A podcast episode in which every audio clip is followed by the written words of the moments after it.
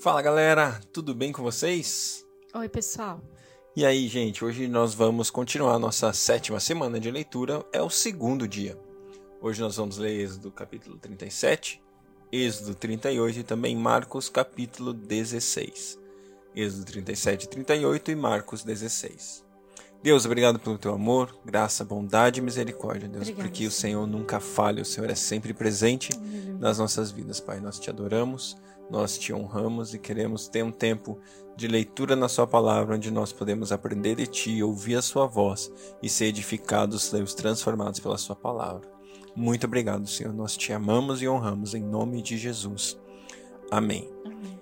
Êxodo capítulo 37 Bezalel fez a arca com madeira de acácia com 1 metro e 10 centímetros de comprimento, 70 centímetros de largura e 70 centímetros de altura. Revestiu-a de ouro puro, por dentro e por fora, e fez uma moldura de ouro ao seu redor. Fundiu quatro argolas de ouro para ela, prendendo-as a seus pés, com duas argolas de cada lado e duas do outro. Depois fez varas de madeira de acácia, revestiu-as de ouro e colocou-as nas argolas laterais da arca para que pudesse ser carregada. Fez a tampa de ouro puro com um metro e dez centímetros de comprimento e setenta centímetros de largura. Fez também dois querubins de ouro batido nas extremidades da tampa. Fez ainda um querubim numa extremidade e o segundo na outra, formando uma só peça com a tampa. Os querubins tinham as asas estendidas para cima, cobrindo com eles a tampa. Estavam de frente um para o outro e com o rosto voltado para a tampa. Fez a mesa com madeira de acácia, de, com 90 centímetros de comprimento, 45 centímetros de largura e 70 centímetros de altura. Revestiu-a de ouro puro e fez uma moldura de ouro ao seu redor. Fez também ao seu redor uma borda com a largura de quatro dedos e uma moldura de ouro para essa borda. Fundiu quatro argolas de ouro para a mesa e prendeu-as nos quatro cantos, onde estavam os seus quatro, os seus quatro pés. As argolas foram presas próximas à borda para que as sustentassem, para que sustentassem as varas usadas para carregar a mesa. Fez as varas para carregar a mesa de madeira de acácia, revestidas de ouro. E de ouro puro fez os utensílios para a mesa, seus pratos e recipientes para incenso, as tigelas e as bacias nas quais se derramavam as ofertas de bebidas. Fez o candelabro de ouro puro e batido. O pedestal, a haste, as taças, as flores e os botões formavam com ele uma só peça. Seis braços saíam no candelabro, três deles de um lado e três de outro. Haviam três taças no formato de flor de amêndoa, num dos braços, cada uma com um botão de flor, e três taças com formato de flor de amêndoa no braço seguinte, cada uma com um botão de flor. Assim era com seis braços que saem do candelabro. Na haste do candelabro havia quatro taças no formato de flor de amêndoa, cada uma com flor e botão. Havia um botão debaixo de cada par dos seis braços que saíam do candelabro.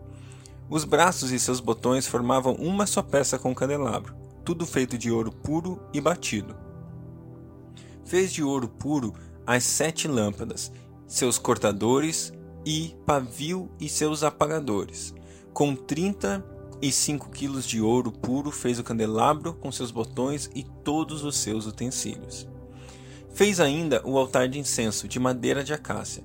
Era quadrado, com 45 centímetros de cada lado e 90 centímetros de altura. As suas pontas formavam com ele uma só peça. Revestiu-se de ouro puro a parte superior, todos os seus lados e pontas, e fez uma moldura de ouro ao seu redor. Fez também duas argolas de ouro para cada lado do altar, abaixando Fez também duas argolas de ouro para cada lado do altar, abaixo da moldura, para sustentar as varas utilizadas para carregá-lo. E usou, e usou madeira de acácia para fazer as varas e revestiu-as de ouro. Fez ainda o óleo sagrado para as unções e o incenso puro aromático, obra de perfumista. Êxodo 38 O altar dos holocaustos. Fez um altar de madeira de acácia para os holocaustos com 1,30m e 5 centímetros de altura. Era quadrado, com 2 metros e 25 centímetros de cada lado, e fez uma ponta em forma de chifre em cada um dos cantos, formando uma só peça com o altar, o qual revestiu de bronze.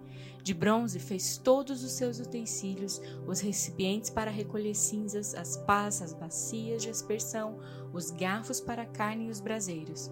Fez uma grelha de bronze para o altar em forma de rede, abaixo da sua beirada, a meia altura do altar. Fundiu quatro argolas de bronze para sustentar as varas nos quatro cantos de grelha de bronze. Fez as varas de madeira de acácia, revestiu-as de bronze e colocou-as nas argolas nos dois lados do altar, para que o pudesse carregar. O altar era oco, feito de tábuas. Fez a bacia de bronze e a sua base com os espelhos das mulheres que serviam à entrada da tenda do encontro. O pátio fez também o pátio. O lado sul tinha 45 metros de comprimento e cortinas externas de linho fino trançado, com 20 colunas e 20 bases de bronze. Os ganchos e as ligaduras das colunas eram de prata. O lado norte também tinha 45 metros de comprimento, com 20 colunas e 20 bases de bronze. Os ganchos e as ligaduras das colunas eram de prata. O lado ocidental, com sua cortina externa, tinha 22 metros e meio de largura, com 10 colunas e 10 bases. Os ganchos e as ligaduras das colunas eram de prata. O lado oriental, que dá para o nascente, também tinha 22 metros e meio de largura. Havia cortinas de 6 metros e 75 centímetros de comprimento num dos lados da entrada, com três colunas e três bases, e as cortinas de 6 metros e 75 centímetros de comprimento no outro lado da entrada do pátio, também com três colunas e três bases. Todas as cortinas ao redor do pátio eram feitas de linho fino trançado. As bases das colunas eram de bronze, os ganchos e as ligaduras das colunas eram de prata, e o topo das colunas também eram revestidos de prata, de modo que todas as colunas do pátio tinham ligaduras de prata. Na entrada do pátio havia uma cortina de linho fino trançado e de fios de tecido azul, roxo e vermelho, obra de bordador. Tinha nove metros de comprimento e, à semelhança das cortinas do pátio, tinha dois metros e vinte e cinco centímetros de altura com quatro colunas e quatro bases de bronze. Seus ganchos e ligaduras eram de prata, e o topo das colunas também eram revestido de prata. Todas as estacas da tenda do tabernáculo e do pátio que a o rodeavam eram de bronze.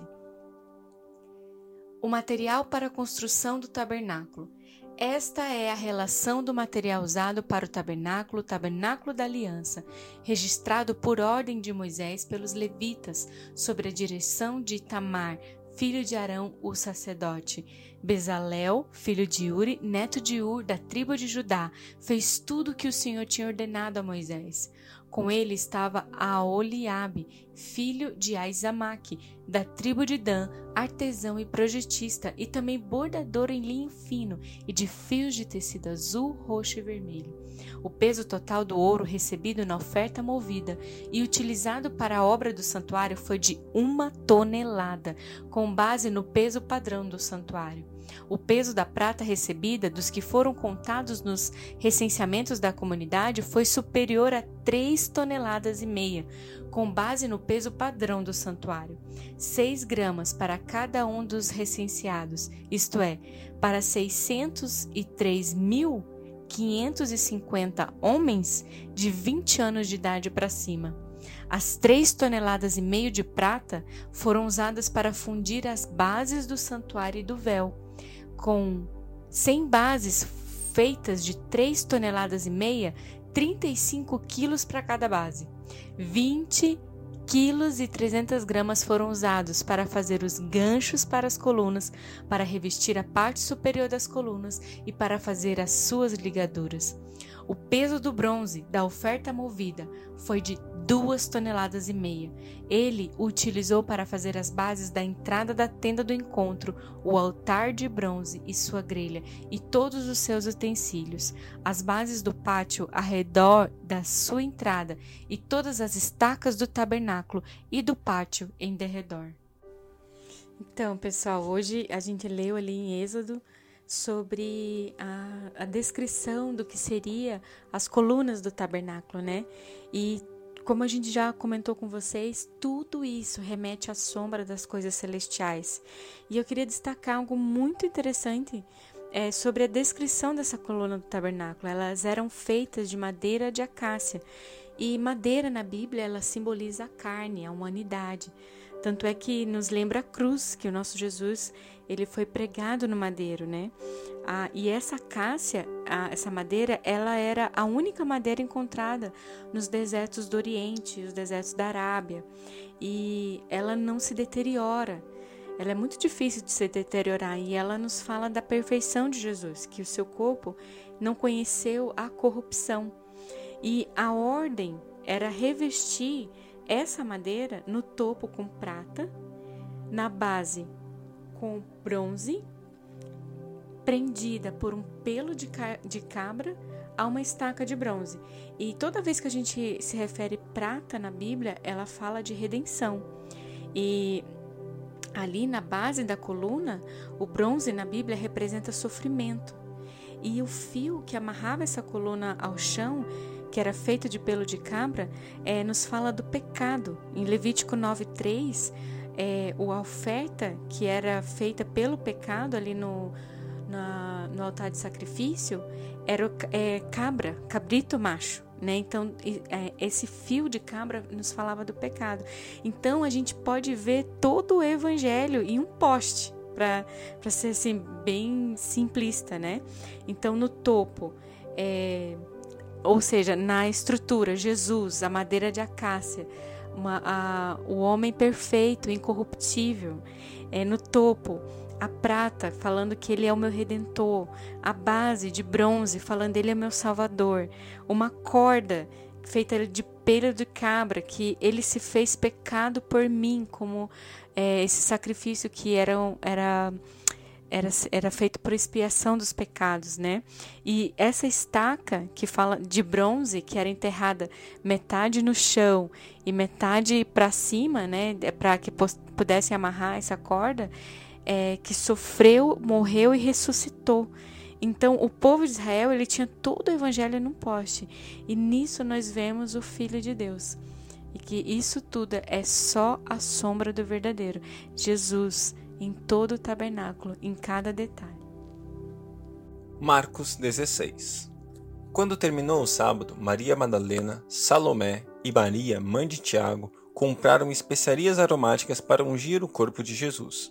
No primeiro dia da semana, bem cedo, ao nascer do sol, elas se dirigiram ao sepulcro, perguntando umas às outras: Quem removerá para nós a pedra da entrada do sepulcro? Mas quando foram verificar, viram que a pedra, que era muito grande, havia sido removida. Entrando no sepulcro, viram um jovem vestido de roupas brancas sentado à direita e ficaram amedrontadas. Não tenham medo, disse ele. Vocês estão procurando Jesus, o Nazareno que foi crucificado. Ele ressuscitou, não está aqui. Vejam onde o haviam posto. Vão e digam aos discípulos dele e a Pedro ele está indo adiante de vocês para Galiléia. Lá vocês o verão como ele disse. Tremendo e assustadas, as mulheres saíram e fugiram do sepulcro e não disseram nada a ninguém porque estavam amedrontadas. Quando Jesus ressuscitou, na madrugada do primeiro dia da semana, apareceu primeiramente a Maria Madalena, de quem havia expulsado sete demônios. Ela foi e contou aos que com ele tinham estado. Eles estavam lamentando e chorando. Quando ouviram que Jesus estava vivo e fora visto por ela, não creram. Depois, Jesus apareceu noutra forma a dois deles, estando eles a caminho do campo. Eles voltaram e relataram isso aos outros, mas também nestes eles não creram.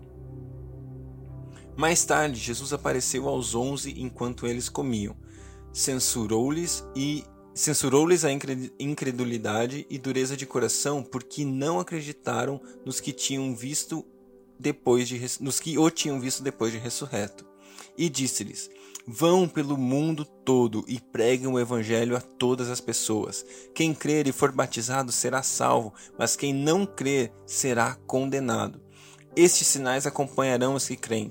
Em meu nome expulsarão demônios, falarão novas línguas, pegarão em serpentes e se beberem algum veneno mortal não lhes fará mal nenhum.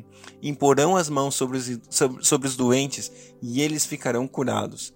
Depois de lhes ter falado, o Senhor Jesus foi elevado aos céus e assentou-se à direita de Deus.